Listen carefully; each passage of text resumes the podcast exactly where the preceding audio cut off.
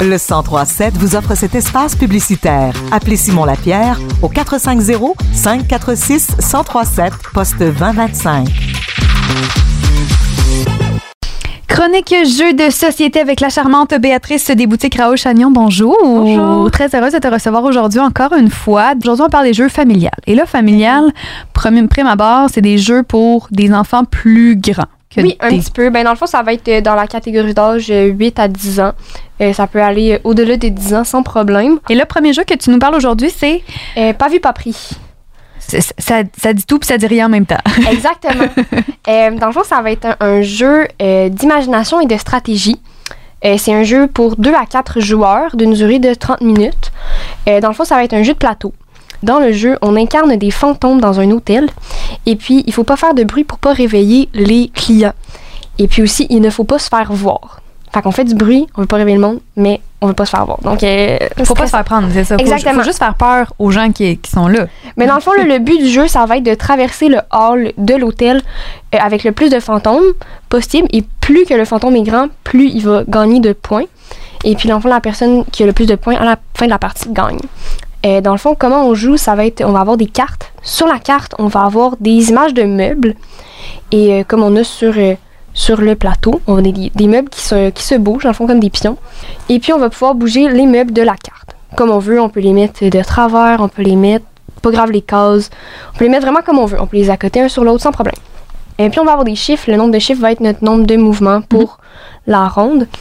Et puis, euh, voilà, une fois qu'on a fait notre ronde, euh, on va aller bouger la porte comme la, la clé de serrure, là. Je sais pas Oui. trop comment. euh, Comment l'expliquer, mais oui, une ça. serrure. une là, serrure. Et puis, dans le fond, un joueur à la, à la fois, mais ça va être différent à chaque ronde. là. Donc, on va déterminer un joueur qui va brasser un dé pour savoir de quelle, dans quelle porte va aller la serrure.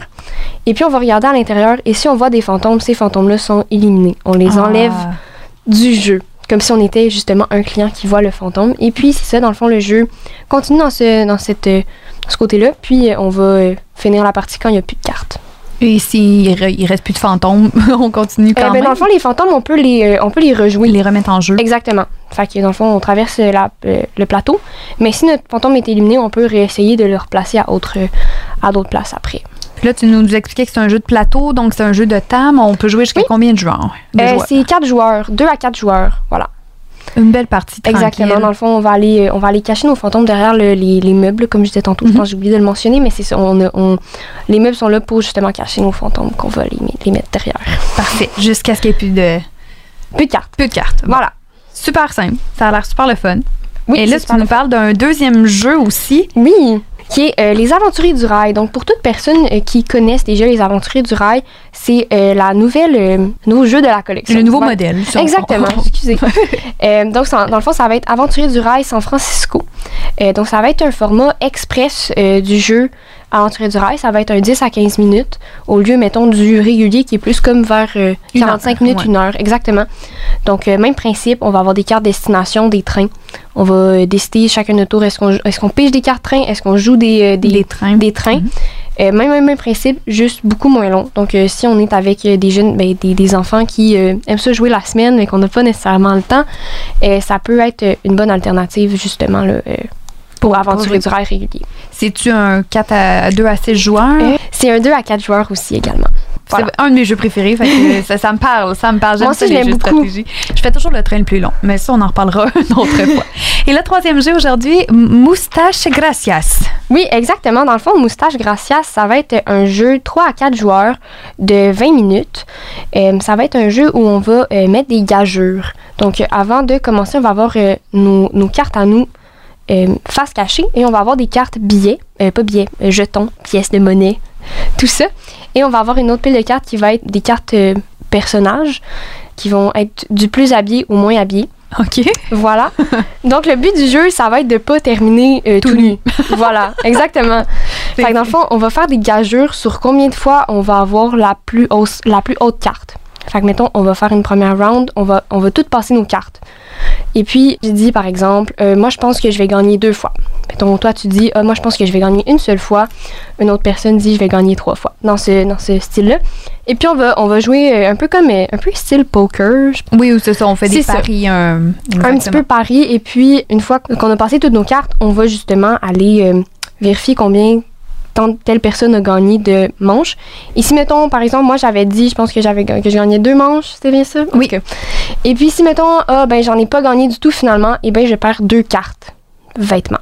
Donc, c'est c'est comme ça qu'on finit tout nu. Si on perd les paris qu'on a fait à la Exactement. base. Si on gagne le pari puis que en effet j'ai gagné deux manches, eh bien je garde tous mes vêtements qu'il me reste en tout cas et euh, ça y va comme ça. Puis la première personne qui est déshabillée au complet perd la partie.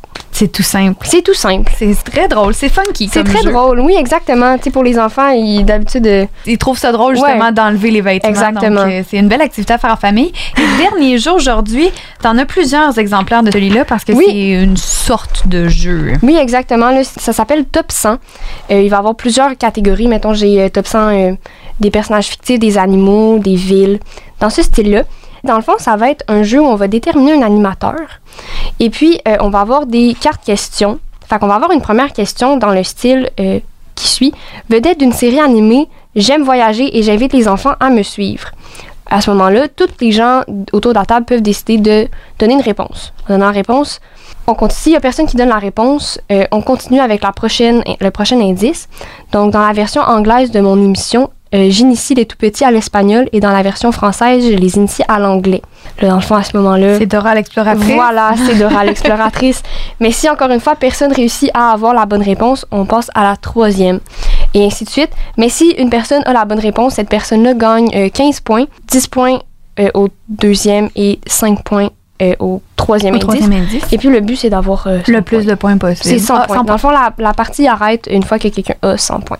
Puis si jamais on a la bonne réponse sans indice, ça nous Ben, donne en fait- plus de points. Ben, c'est dirais le premier indice parce qu'en Ah, c'est euh, déjà la première phrase. c'est ça. OK. voilà, parce que sinon on peut pas, on peut pas deviner euh, Ouais, dans le vide, mettons. c'est vrai que c'était quand même difficile, mais quand même, j'ai eu une bonne réponse. J'aurais Oui, eu bonne réponse. 10 points. 10 points pour Audrey. Voilà. Yay! Ah, mais c'est tous des excellents jeux. On peut jouer plusieurs personnes pour ce, Euh, oui, celui-là. ça, c- c'est un 6 joueurs. Donc, on peut jouer euh, plus d'une personne, plus d'une Oui, famille puis aussi. Sinon, là, on peut faire aussi des équipes.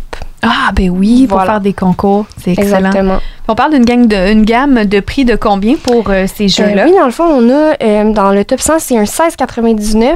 Moustache Gracia, ça va être un 22,99.